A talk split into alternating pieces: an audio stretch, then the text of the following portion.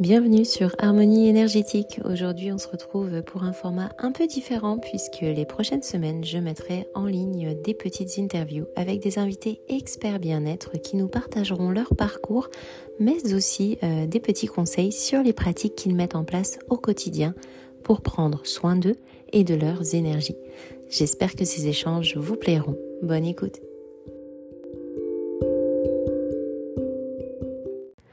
Aujourd'hui, c'est avec Vanessa que j'ai eu envie d'échanger.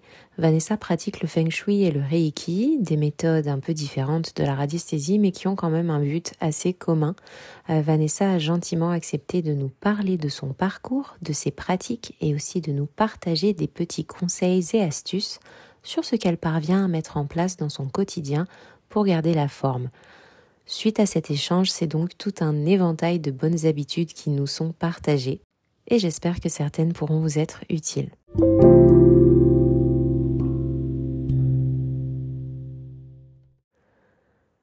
Coucou Vanessa, comment vas-tu? Euh, Toi Vanessa, t'es experte en feng shui, en reiki et t'es aussi artiste mandala.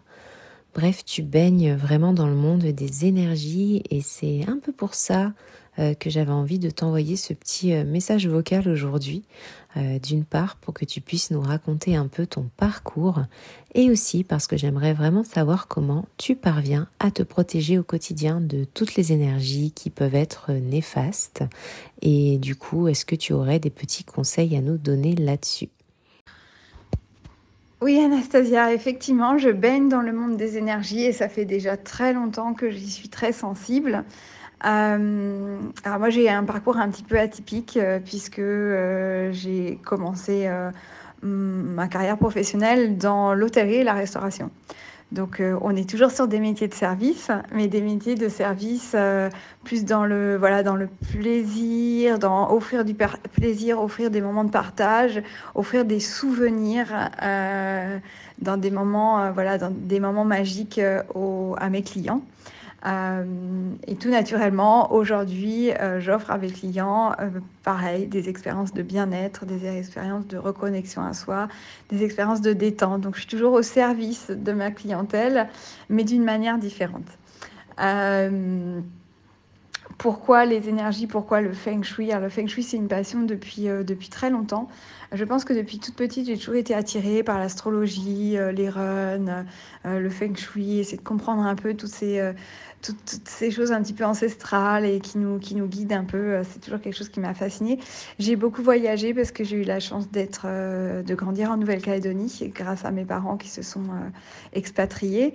donc le goût de l'aventure a été beaucoup présent aussi dans, dans, mon parcours, de la découverte, un esprit assez curieux, voilà, dans tout ça.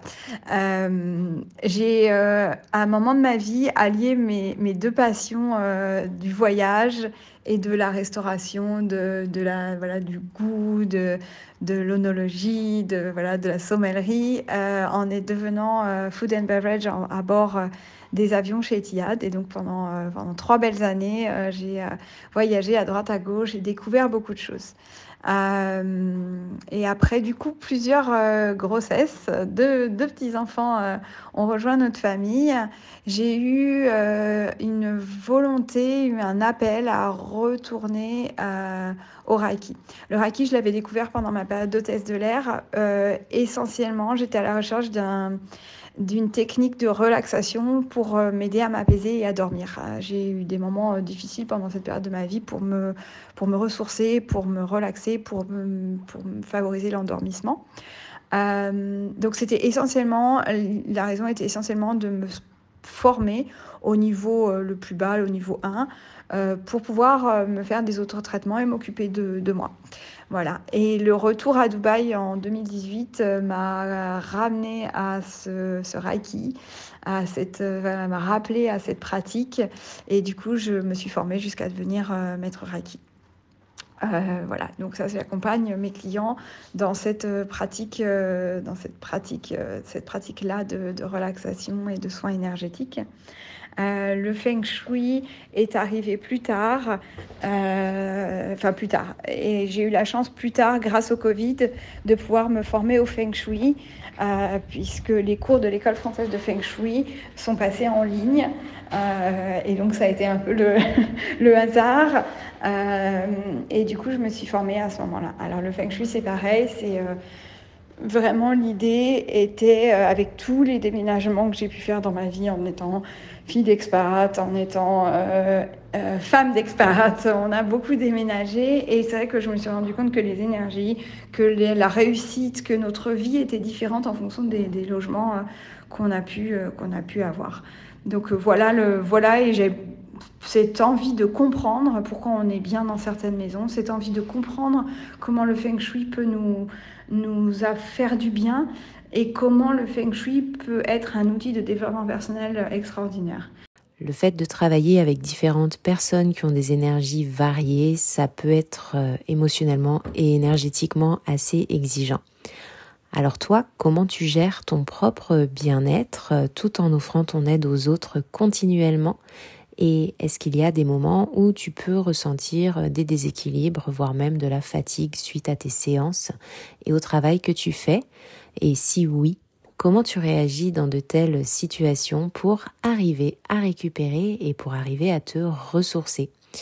Et pour finir, je me demandais si tu aurais des petits conseils ou des stratégies ou des petits rituels aussi que tu utilises toi pour euh, te protéger des énergies euh, négatives ou néfastes et que tout le monde pourrait euh, mettre en place assez facilement.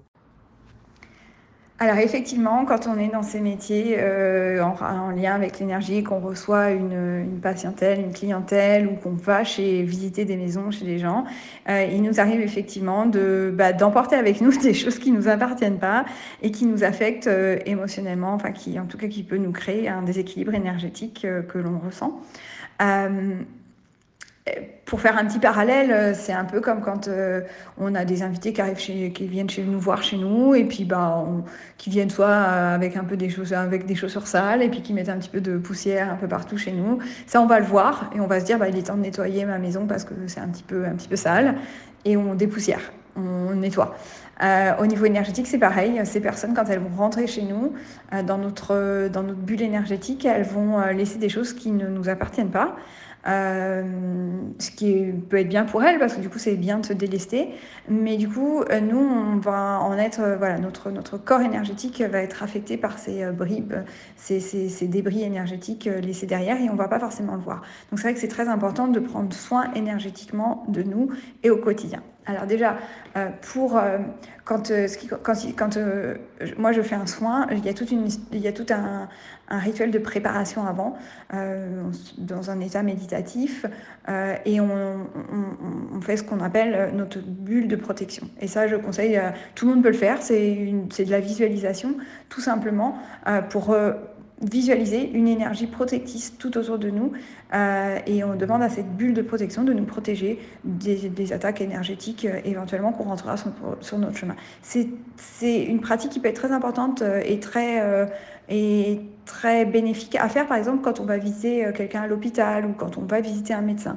Parce que du coup c'est vrai que dans les hôpitaux les énergies sont pas toujours très hautes et c'est toujours bien de se protéger avant d'aller dans ce, dans, ce dans ce style de lieu. Euh, donc ça, c'est une première chose. C'est vrai qu'au quotidien, euh, ça demande quand même une, certaine euh, hygiène de vie, une certaine rigueur de vie. que ce soit pour se protéger soi, mais aussi prendre soin de son environnement, ce qui est autant important. Il y a, une, il y a des vibrations entre nous et notre environnement, et il y a des échanges énergétiques qui vont faire que ça va, soit notre environnement va nourrir, soit notre environnement va nous, nous tirer vers le bas. Donc ça, c'est très important. Donc en ce qui concerne moi, euh, moi j'ai besoin de mouvement pour libérer euh, mes, mon surplus émotionnel. Donc ça peut passer par du yoga, ça peut passer par du sport, ça peut passer par de la danse, ça peut passer par du chant. Enfin tout ça, moi j'ai besoin que mon corps euh, soit en, en, mouvement pour, pour me libérer de tout ça. Donc ça c'est au quotidien.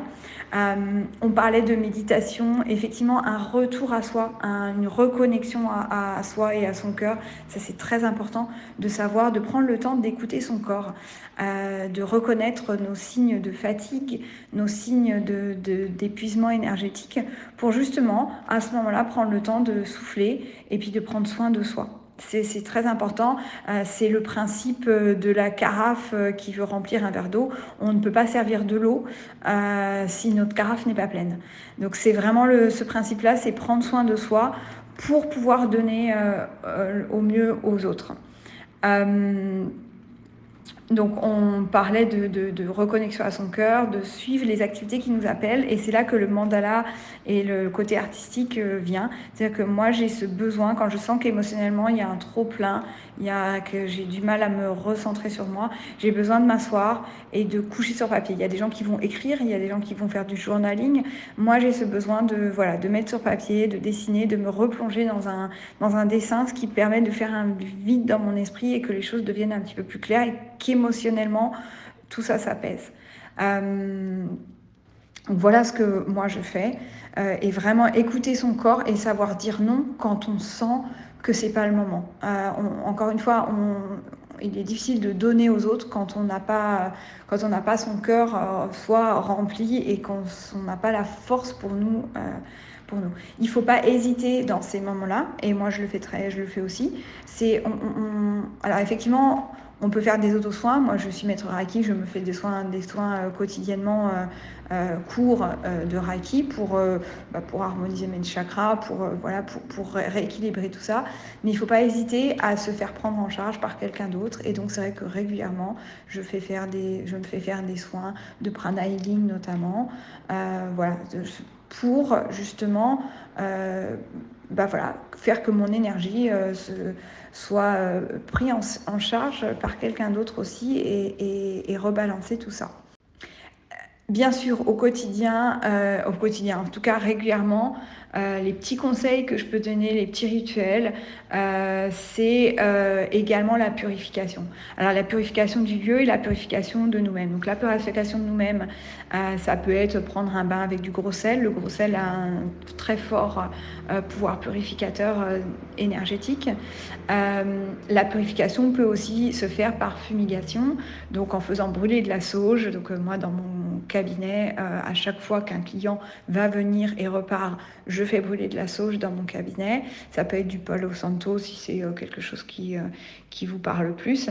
Mais en tout cas, par fumigation et vraiment donner l'intention euh, donner l'intention que les énergies négatives s'en aillent de la maison et remplacer ces énergies euh, par euh, des vibrations hautes, par de la joie, par de la sérénité, par tout ce qu'on veut y mettre dans notre maison. Donc ça, c'est très important. Prendre soin de notre environnement, ça veut aussi dire ranger, trier, faire en sorte que les choses soient claires et bien organisées, parce que c'est l'organisation la, physique qui va nous apporter de la clarté mentale qui est très importante. Des petites choses euh, très simples aussi à, faire, c'est de, de se construire une, euh, ou d'écouter, mais en tout cas de, de, se, de se prendre quelques affirmations positives, un peu comme des mantras, à se répéter tous les jours. Ça nous permet aussi beaucoup de, bah, de se protéger des ondes négatives qui, qui, qui nous arriveraient. Euh, il y a tous les, tous les, les, les exercices de respiration. Le retour à la respiration, et notamment la cohérence cardiaque, qui est une respiration euh, sur euh, le même on inspire le même temps qu'on expire et on fait ça pendant 5 minutes, trois fois par jour. La cohérence cardiaque va vraiment nous permettre de se recentrer à l'intérieur de soi et d'apaiser ses émotions.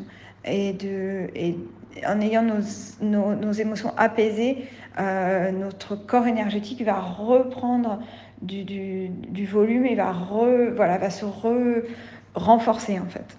Donc ça c'est Très important aussi, euh, tous les exercices de respiration. Il y a de la respiration de Wim Hof aussi qui est un très bon exercice. Euh, et alors les deux dernières choses, euh, c'est la reconnexion à la nature. Ça, pour moi, c'est essentiel. La reconnexion à la nature, donc c'est aller se balader dans la nature. Alors, je sais que nous, nous sommes à Dubaï, mais Dubaï, on peut aussi aller sur la plage. L'importance euh, de marcher pieds nus. On appelle ça le earthing. Vraiment cette importance de se connecter à la terre pieds nus pour justement visualiser ce retour des énergies négatives à la terre. C'est vraiment le, fait de se libérer de tout ce qui a été emmagasiné en nous euh, et de le retourner à la terre-mère et qui va nous permettre de, voilà, de, de, faire de la place pour des énergies nouvelles et, plus lumineuses. Donc ça, c'est très important. Et, et cette reconnexion à la nature, j'encourage tout le monde. Euh, c'est des, bienfaits euh, et c'est des, petits, des petits conseils très, très très simple à suivre, c'est d'aller se poser dans son jardin, assis par terre ou debout, les pieds bien ancrés au sol, pieds nus dans, l'herbe, quelques minutes par jour, ça fait un bien monstrueux, monstrueux.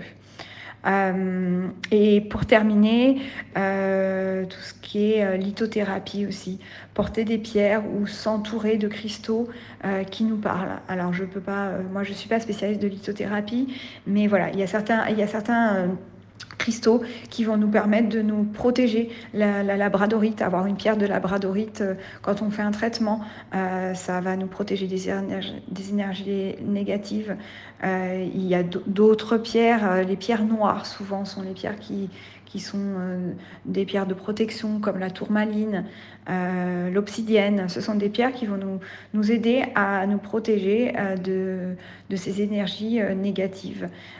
donc on peut soit les porter, euh, soit les avoir dans notre poche, soit les avoir sur le coin de notre bureau. Voilà, tout ça, c'est des choses qui peuvent, euh, vraiment nous aider. Et enfin, un dernier petit euh, conseil, c'est les lectures. Les lectures, moi j'ai beaucoup, j'ai lu certains livres de, voilà, de lecture spirituelle, de s'informer ce qui, sur ce qui se passe et se faire sa propre opinion. Mais vraiment... Euh, voilà, c'est dans, les petits conseils et les petits euh, rituels, c'est ce que je pourrais euh, vous conseiller à des gens qui ne sont pas initiés. C'est commencer à faire des lectures. La purification, c'est très simple aussi à, mettre en place régulièrement. La reconnexion à la nature et se connecter à sa respiration. Ce qui permet vraiment de... Ça va nous permettre d'être à l'écoute de nos signes et de savoir quand d'être à l'écoute des signes et de notre intuition pour savoir euh, quand dire non, quand se mettre en retrait, quand prendre un petit peu de temps pour soi, pour se réénergiser et se, et se protéger de, de, tout ce qui peut, de toutes les agressions qui peuvent être, euh, qui peuvent nous, nous atteindre.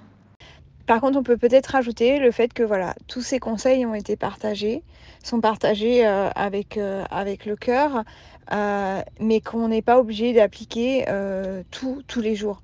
En fait, il faut vraiment s'écouter. Et puis, il y a certains jours, on va vouloir faire de la respiration parce que c'est ce que notre corps va, ou c'est ce qu'on ce qu'on va avoir envie de faire.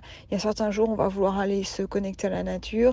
Euh, voilà, on n'est pas obligé de, de enfin, tout n'est pas à faire tout le temps. En fait, c'est vraiment, j'ai donné un éventail de conseils et qu'en fait, il faut que chacun choisisse et pioche dans cette boîte à outils ce qui peut, euh, ce qui peut leur parler et ce qu'ils peuvent mettre en, mettre en place.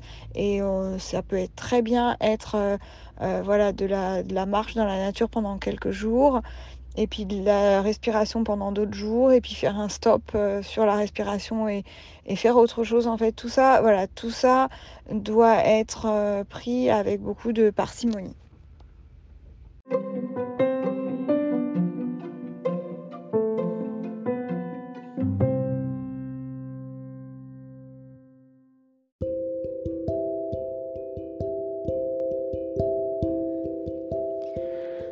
Merci beaucoup Vanessa pour toutes ces informations.